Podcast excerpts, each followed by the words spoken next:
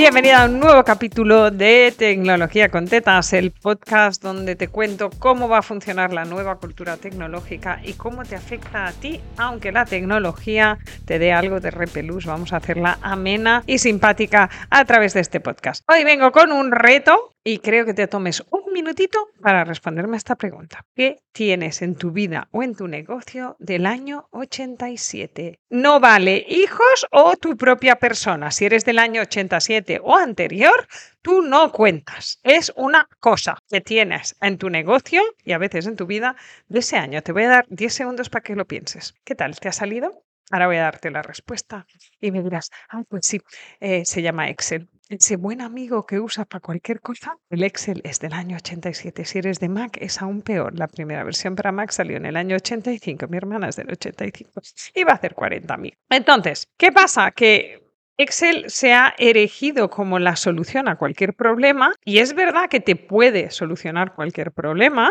pero no es la solución ideal para todos los problemas de tu vida. ¿Por qué lo usamos? Pues porque no conocemos otras posibilidades. Así que mi reto para hoy para ti, ya que te has dado cuenta de que estás usando tecnología absolutamente obsoleta, ¿cómo quieres que tu negocio sea innovador? ¿Cómo quieres que progrese, que avance, que automatice si todo lo importante de tu negocio está en un Excel? Mira, si está en un Google Sheets, aún puedo hacer cosas pero si está en un Excel en local, muerte. Con lo cual, te reto y te voy a poner hoy tres ejemplos de tres cosas que he visto en la última semana, no hace 20 años, en la última semana, hechas en Excel, que podrían hacerse con una app más rápido, más barato y más eficiente.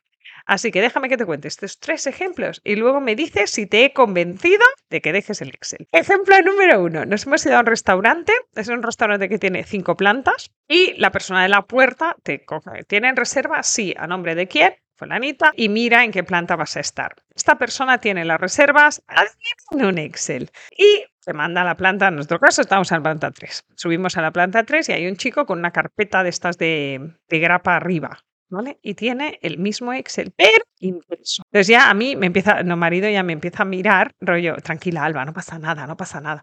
Y yo, no, no, estoy intentando estar tranquila. Entonces, ¿qué pasa? Que nosotros teníamos la reserva para 10 y éramos 7. Nos habían fallado tres personas última hora. Pues el chico de la tercera planta lo ve y dice, hostia, tengo una mesa de 10, es sábado por la noche, voy a colocar a estos 7 en una mesa de 6 y pongo una silla extra y así libero una mesa de 10 para poderla facturar, cosa que me parece súper inteligente por su parte, pero ¿qué hace? Como que la, la pestañita abre el tercer folio y tacha. ¿Qué pasa en ese momento? Que lo tacha en su Excel, pero no se tacha en el Excel de la entrada. Pues el chico de la entrada no sabe que tiene una mesa de 10 libre. Entonces, si viene alguien en ese momento y le dice, oye, somos 10 y no teníamos reserva, ¿qué va a hacer? Decirles que no hay sitio. ¿Veis la absurdidad de hacer esto en Excel? Es que estamos perdiendo dinero. Sí que es verdad que el chico de arriba, cuando puede, pero está sentando mesas y está sirviendo mesas, llama abajo por el pinganillo y le dice, oye, Manel, tengo una mesa de 10 libre por si viene alguien. Pero la inmediatez en este mundo en el que vivimos es vital. Esto en una aplicación de mesas sería inmediato. O sea, esa gente que llega en ese momento tendrían una mesa y habrían facturado 10 cubiertos más. Ejemplo número 2. Y este es como muy doméstico para que veas que ponemos ejemplos de todos tipos.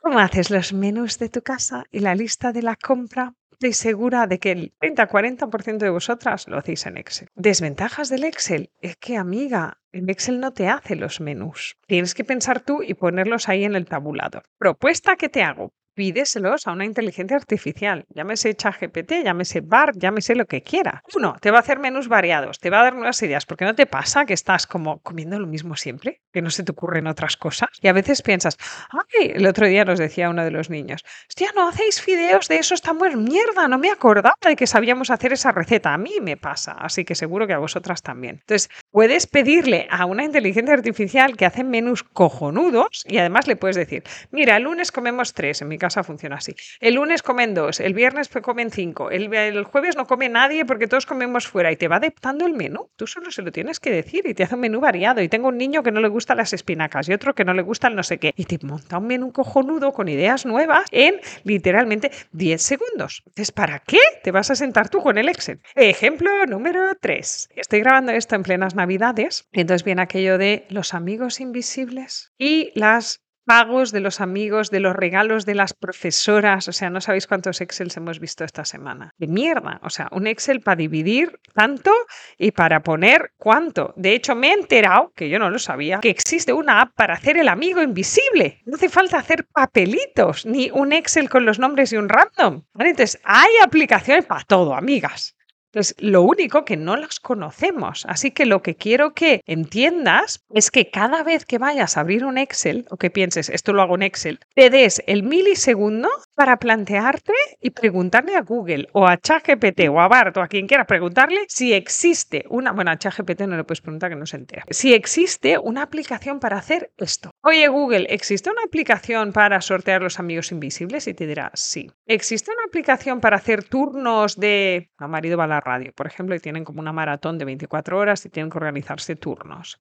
Esto lo hacen en un puñetero Excel, pero es como hacerlo a mano, es como hacerlo en un papel. Lo ponen en un Excel para poderlo compartir. Pero todo el cuadraturo de quién puede, quién no puede, quién va, quién hace más horas, menos horas, lo hacen a mano. Estoy segura de que hay una aplicación que hace cuadrantes. Esto técnicamente se llama cuadrantes. Entonces, buscad siempre la opción app.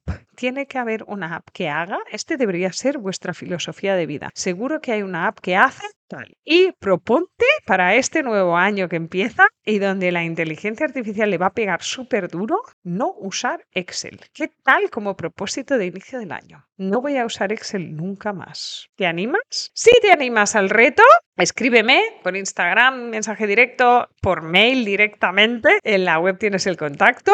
Dime que sí lo vas a hacer y montamos un grupo terapéutico de gente que no vamos a usar Excel nunca más. ¿Qué te parece el reto? Hasta aquí este nuevo capítulo de Tecnología con Tetas, el podcast que te lleva a la nueva cultura tecnológica sin muchos palabras y con mucho humor.